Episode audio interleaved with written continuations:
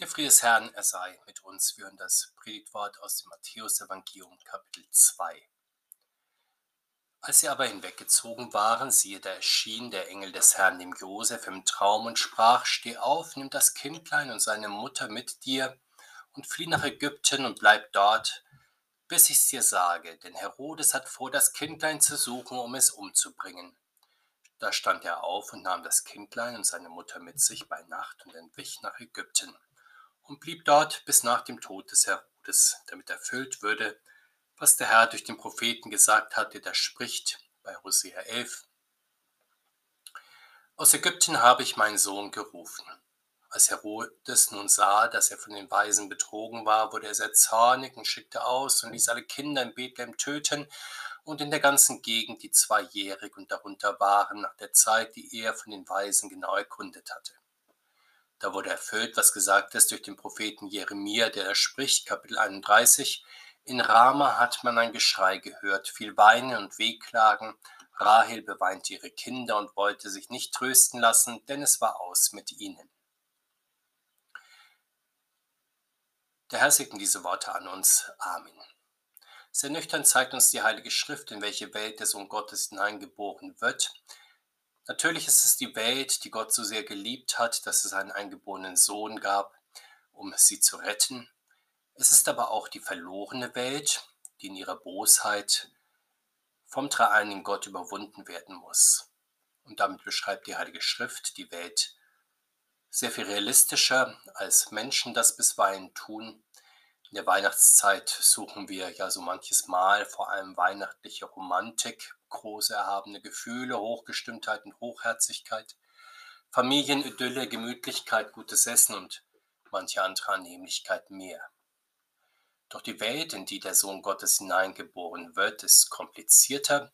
Es ist eben auch die Welt des Dunkels, der Armut, der Kälte unter den Menschen und noch einmal mehr. Es ist auch die Welt, in der das Evangelium manchmal belächelt oder abgelehnt wird, bisweilen wird es sogar bis aufs Blut verfolgt. Daran erinnert am 26.12. der Erzmärtyrer Stephanus. Das tun auch die vielen anderen Christen, die bis zum heutigen Tag immer wieder abgelehnt, benachteiligt, ja sogar verfolgt und getötet werden. Unser Evangelium nun zeigt uns einen weiteren Abgrund unserer Welt und des Menschseins, in den der Sohn Gottes hineingeboren wird und sich hineinbegibt.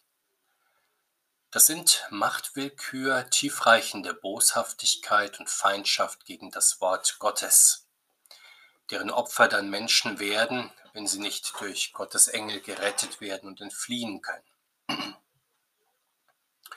Wie harmlos wird doch leider oft von Maria, Josef und dem Jesuskind als Flüchtlingen gesprochen bisweilen so, dass man ihre Migration nach Ägypten einfach als besonderen Fall der allgemeinen Mobilität der Zeit versteht, die nicht nur in unserer Zeit der unzähligen Personen und Warenströme sehr stark ausgeprägt ist, sondern zu allen Zeiten sehr stark ausgeprägt war.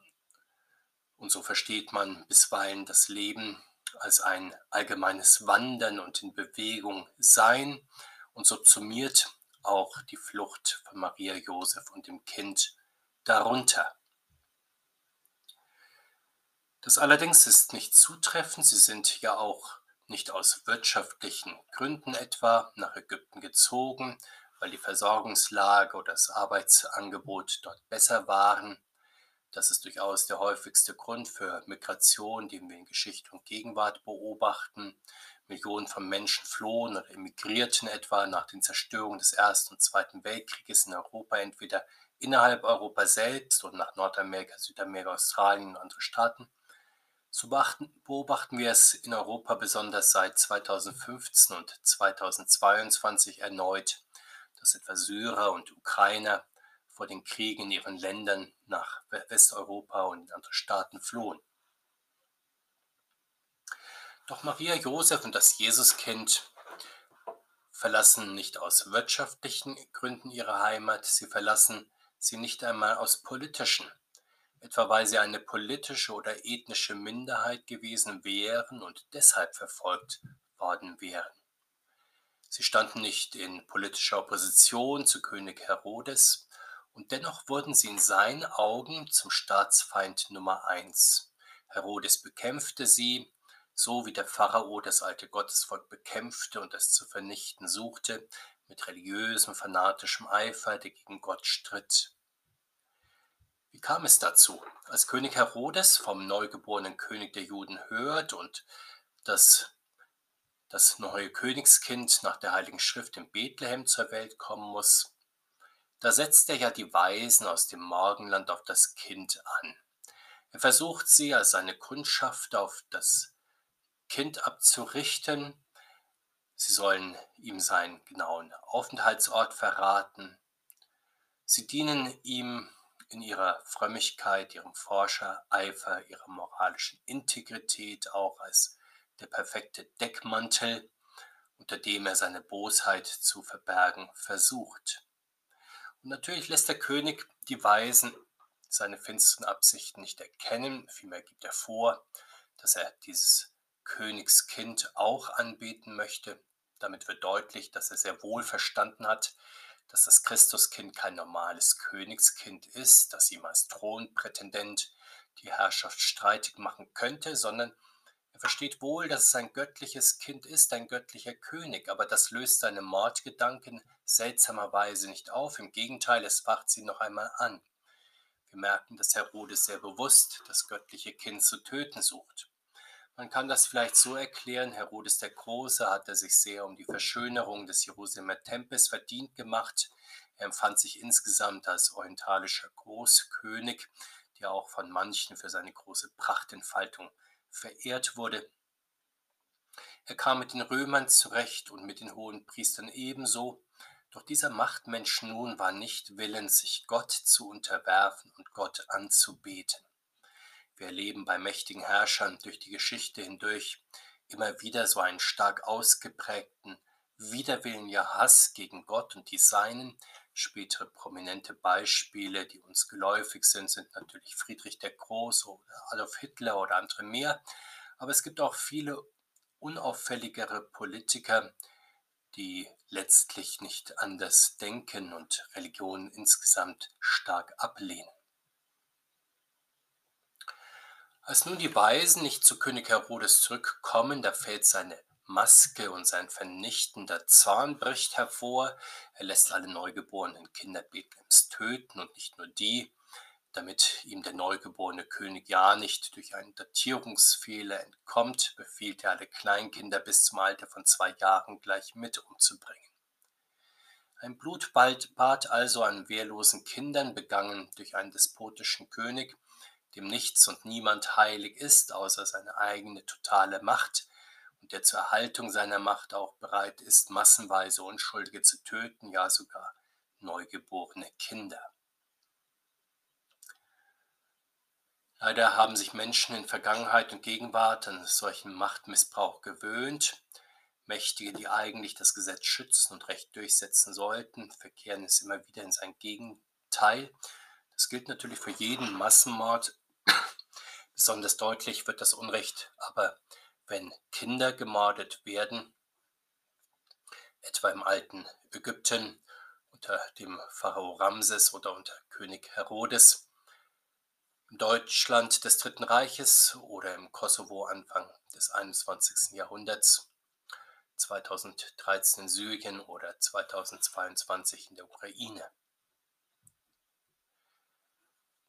Neben solchen offenkundigen Morden an Kindern gibt es leider in unserer Gegenwart auch noch versteckte Formen von Kindstötungen, und zwar ganz legal und das nicht in irgendwelchen weit entfernten Unrechtsstaaten, sondern durchaus in westlichen Demokratien. Legal darf ja unter gewissen Umständen ungeborenes Leben im Mutterleib getötet werden. Vor Weihnachten 2013 fehlten im Europäischen Parlament nur wenige Stimmen, dann wäre ein Antrag rechtskräftig geworden, der Abtreibung zum Menschenrecht erklären wollte.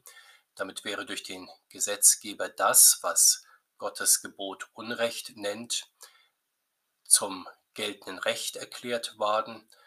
Tötung von ungeborenen Kindern wäre geradezu zum allgemeinen Menschenrecht erhoben worden.